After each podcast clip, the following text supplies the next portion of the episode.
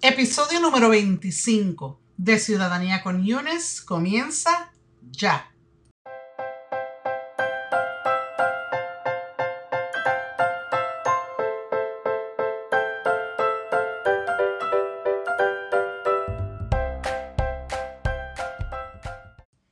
Hola queridos residentes permanentes y bienvenidos a tu podcast de ciudadanía favorito, al podcast de Ciudadanía con Yunes. En el episodio de hoy, que este episodio es el episodio número 25, vamos a estar hablando de la entrevista, pero nos vamos a estar enfocando en las partes de las 6 a las 9. Estaremos abundando más en la porción más difícil del examen para la ciudadanía, la parte que mis estudiantes consideran que es todo un reto, que es la entrevista en inglés. Acuérdense que durante la entrevista se les estará midiendo su dominio del idioma inglés al escucharlo, entenderlo, pero sobre todo al hablarlo. Este es el momento de demostrar que no solo usted entiende el inglés, sino que también lo habla, lo que demuestra un dominio completo del inglés. El episodio anterior, que fue el episodio 24, durante ese episodio hablamos de las primeras cinco partes de la solicitud N400. En este episodio, o mejor dicho, en ese episodio, les indico parte por parte las posibles preguntas que le pueden hacer en la entrevista, de acuerdo a la información que pide la solicitud. En el episodio de hoy vamos a estar discutiendo, como les dije a fondo, las preguntas y posibles respuestas que les estarán haciendo durante la entrevista oral. Siempre me gusta recordarles que lo mejor que tiene la entrevista personal es que todas las preguntas que les van a estar haciendo salen directamente de la solicitud N400 que usted llenó. Y toda la información que está en esa solicitud es información sobre usted. Y les pregunto, ¿quién sabe su información más y quién sabe su historia mejor que usted? Nadie. Así que usted tiene el poder. Mi recomendación, ojese la forma esa solicitud completa, identifique qué posibles preguntas le pueden hacer durante la entrevista y practíquelas, ¿ok? Una vez más, les recuerdo que hoy nos estaremos enfocando solamente en las partes de las 6 a la 9. Comencemos con la página 4. Acuérdense que si tiene la solicitud N400 al frente de usted, mucho mejor. Si no la tiene, no pasa nada. En la manera en que lo voy a estar explicando, se supone que tenga una idea bastante buena de qué partes estoy hablando, de las preguntas y las respuestas, ¿ok? Vamos a ver, estamos en la página 4 y en esa página 4 vamos a ir a la parte número 6 que se llama Information about your parents. Esto significa información sobre tus padres. Una de las preguntas que me hacen más a menudo es, o mejor dicho, una de las confusiones que yo veo más a menudo es que mis estudiantes piensan que cuando leen parents, que están hablando de parientes en español, pero no tiene nada que ver con los parientes, aunque sí son familiares, cada vez que usted vea la palabra parents, se refiere a sus padres, a su papá y a su mamá, ¿ok? La primera pregunta que le pueden hacer de esta parte es que si sus padres ya estaban casados antes de que usted cumpliera los 18 años. La pregunta puede sonar así en inglés. Escúchense. Were your parents married before your 18th birthday? Repito. Were your parents married before your 18th birthday?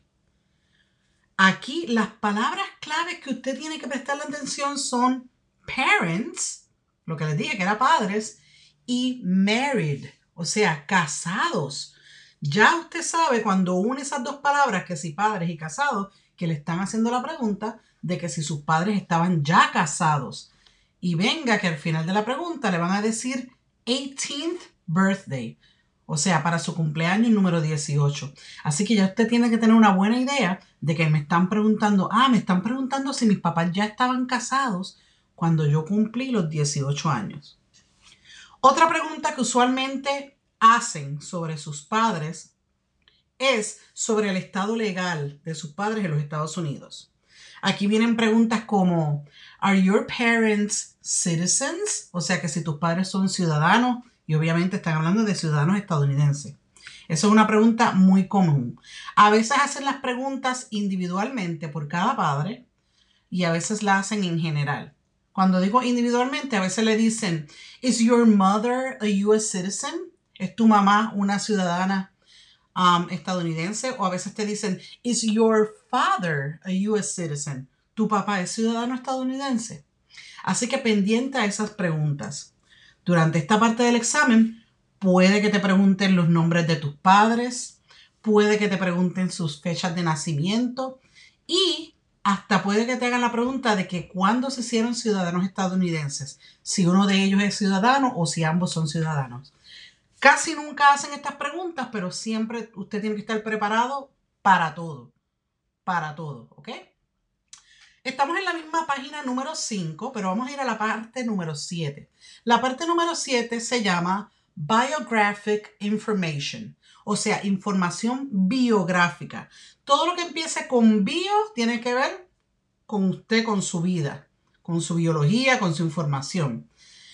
Durante esta parte del formulario te estarán haciendo preguntas sobre tu etnicidad. Por ejemplo, te pueden preguntar, ¿Are you Hispanic?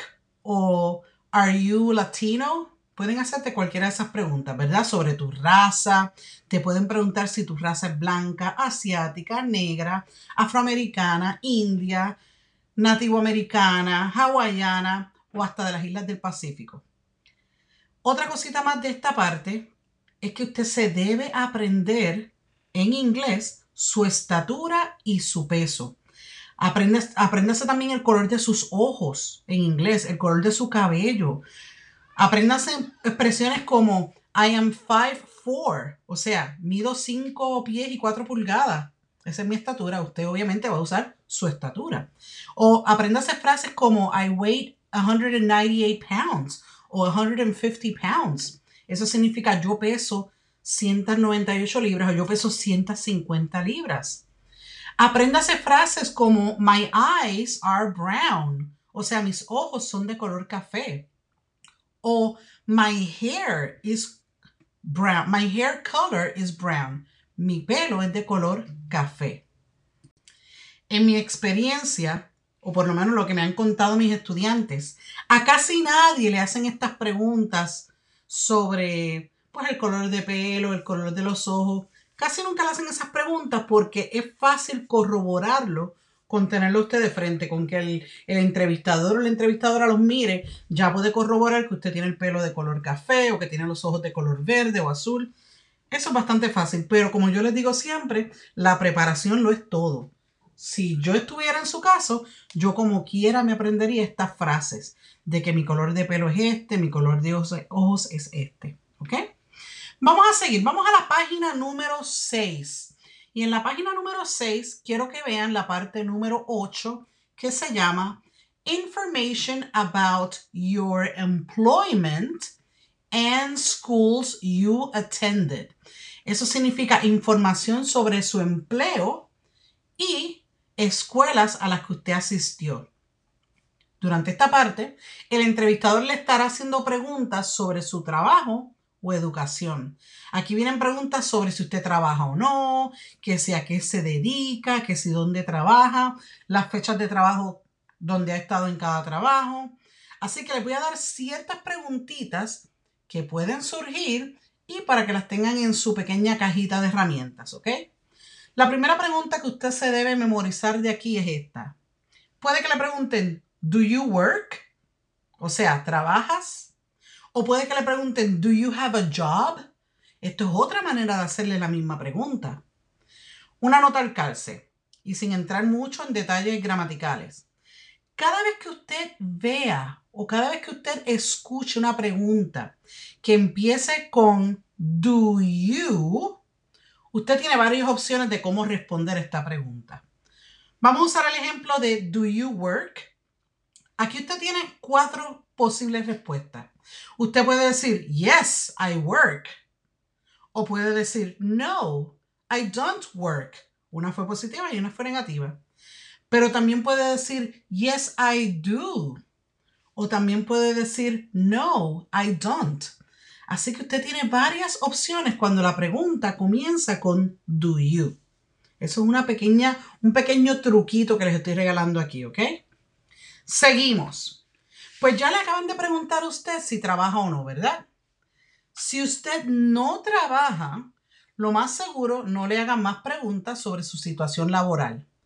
Pero si usted sí trabaja, le van a hacer una serie de preguntas sobre su trabajo. Como por ejemplo, le pueden preguntar, What do you do? Esto en español significa que a qué usted se dedica. Aquí usted puede utilizar una oración sencilla, como decir, I am self-employed, que esto significa que usted tiene su propio negocio. O puede usar una, una oración sencillita como, I am a teacher, soy maestro, soy maestra. I am a carpenter, soy un carpintero o carpintera. I am an electrician, soy electricista. I do stucco, ¿verdad? Me dedico al, al stucco. Aquí use oraciones sencillas y cortitas, no se complique mucho la vida, ¿ok? Para las personas que no trabajan, pero que son amos o amas de casa, hay una oración que es bien sencilla que puede decir y es esta. I am a homemaker. O, si usted es una mujer, también puede decir I am a housewife. Ambas funcionan bien. Cuando yo dije I am a homemaker, esa funciona lo mismo para hombres que para mujeres. No tiene, la oración no tiene sexo. Pero si usted dice I am a housewife, esa solamente la utilizan las mujeres porque lleva la palabra wife, que viene, que significa esposa. Así que usted, si es un hombre, no va a decir que usted es una ama de casa en femenino, ¿ok? Así que pendiente a esos pequeños detallitos. Hay otra pregunta que siempre hacen aquí, que es, where do you work? O sea, ¿dónde usted trabaja? O le pueden preguntar, what is the name of the company? ¿Cuál es el nombre de la compañía para la que usted trabaja? Vaya preparándose para este tipo de preguntas, ¿ok? Otras preguntas posibles son, how many years have you worked there? O sea, ¿cuántos años llevas trabajando ahí? O hasta le pueden preguntar, How long have you worked for this company? ¿Cuánto tiempo llevas trabajando para esta compañía? O What is the address of your job? Para la dirección. Aquí les voy a hacer un pequeño regalito, quiero que tomen nota. Cuando estemos hablando de trabajo, hay muchas palabras en inglés que se utilizan para hablar de trabajo. Una de ellas es work que aunque se escribe con O, no se dice work, se dice work. Hay otra palabra que es job, J-O-B. Hay otra palabra que se dice employment o occupation o profession. Todas esas palabras, todas están relacionadas al trabajo. Así que las voy a repetir. Work, job, employment, occupation y profession, ¿ok? Ok, vamos a ver. Vamos a hablar de la última parte que estaremos discutiendo hoy. Quiero que vayan a la página número 7 de la N400. Vaya a la parte número 9. Esta parte número 9 se llama Time Outside the United States. O en español, tiempo fuera de los Estados Unidos. Durante esta parte, el entrevistador o la entrevistadora te estará haciendo preguntas sobre tus viajes fuera de los Estados Unidos durante los últimos cinco años. ¿Ok? Lo dije, durante los últimos cinco años. Usted no se tiene que memorizar información de sus viajes de hace 10 o 15 años atrás. ¿Ok? Así que es muy importante que se memorice las salidas del país solamente durante estos últimos cinco años. Preste atención a las siguientes preguntas. Have you been outside the United States in the last five years? O sea, ¿tú has salido de los Estados Unidos en los últimos cinco años? Esto se contesta facilito con un yes o con un no. Si a usted no le preguntan más, déjelo ahí y no esté dando información extra de voluntario, ¿ok? Pero una vez usted diga que sí, que ha salido de los Estados Unidos en los últimos cinco años, puede que le pregunten, how many times? O sea, ¿cuántas veces? O puede que le digan, how many trips have you taken outside the United States? O sea, ¿cuántos viajes has dado fuera de los Estados Unidos? Puede que te pregunten, Can you tell me the dates? ¿Me podrías decir las fechas? Así que es muy importante que usted se aprenda las fechas de esos viajes. ¿Ok? Trata de hacer lo mejor posible para aprenderse esas fechas. Si no se puede aprender la fecha entera, por lo menos aprendas el año. Que si en el 2015 viajó a Colombia, que si en el 2016 viajó a México, que si en el 2017 fue tres veces a su país por la razón que sea, ¿ok? En esta parte también puede que le pregunten, Where did you go? O sea, que a dónde fue. Puede que le pregunten, How many days? O, o sea, ¿cuántos días usted pasó allá? Otra pregunta que no quiero que se me olvide es la razón de sus viajes. Usted puede decir que fue un lugar para visitar a su familia. Puede decir que fue al otro lugar por vacaciones o que fue a acompañar a un familiar. Así que es muy importante que se aprenda esas expresiones. Usted puede decir, um, I went to Mexico to visit my family, ¿verdad? Yo fui a México para visitar a mi familia. O usted puede decir, my mother was sick. Mi mamá estaba enferma. Y se entiende pues que usted tuvo que ir a su país, ¿ok? Así que si le preguntan, why did you go there? O sea, ¿por qué fuiste allá? Usted tiene una, una razón válida ya en inglés para poder contestar esa pregunta. ¿Ok? Es muy importante. Pequeños detallitos que quiero que mantengan en mente. Muchas veces mis estudiantes latinos, cuando, cuando quieren decir yo fui a México, ¿verdad? Yo fui a México, eso es pasado.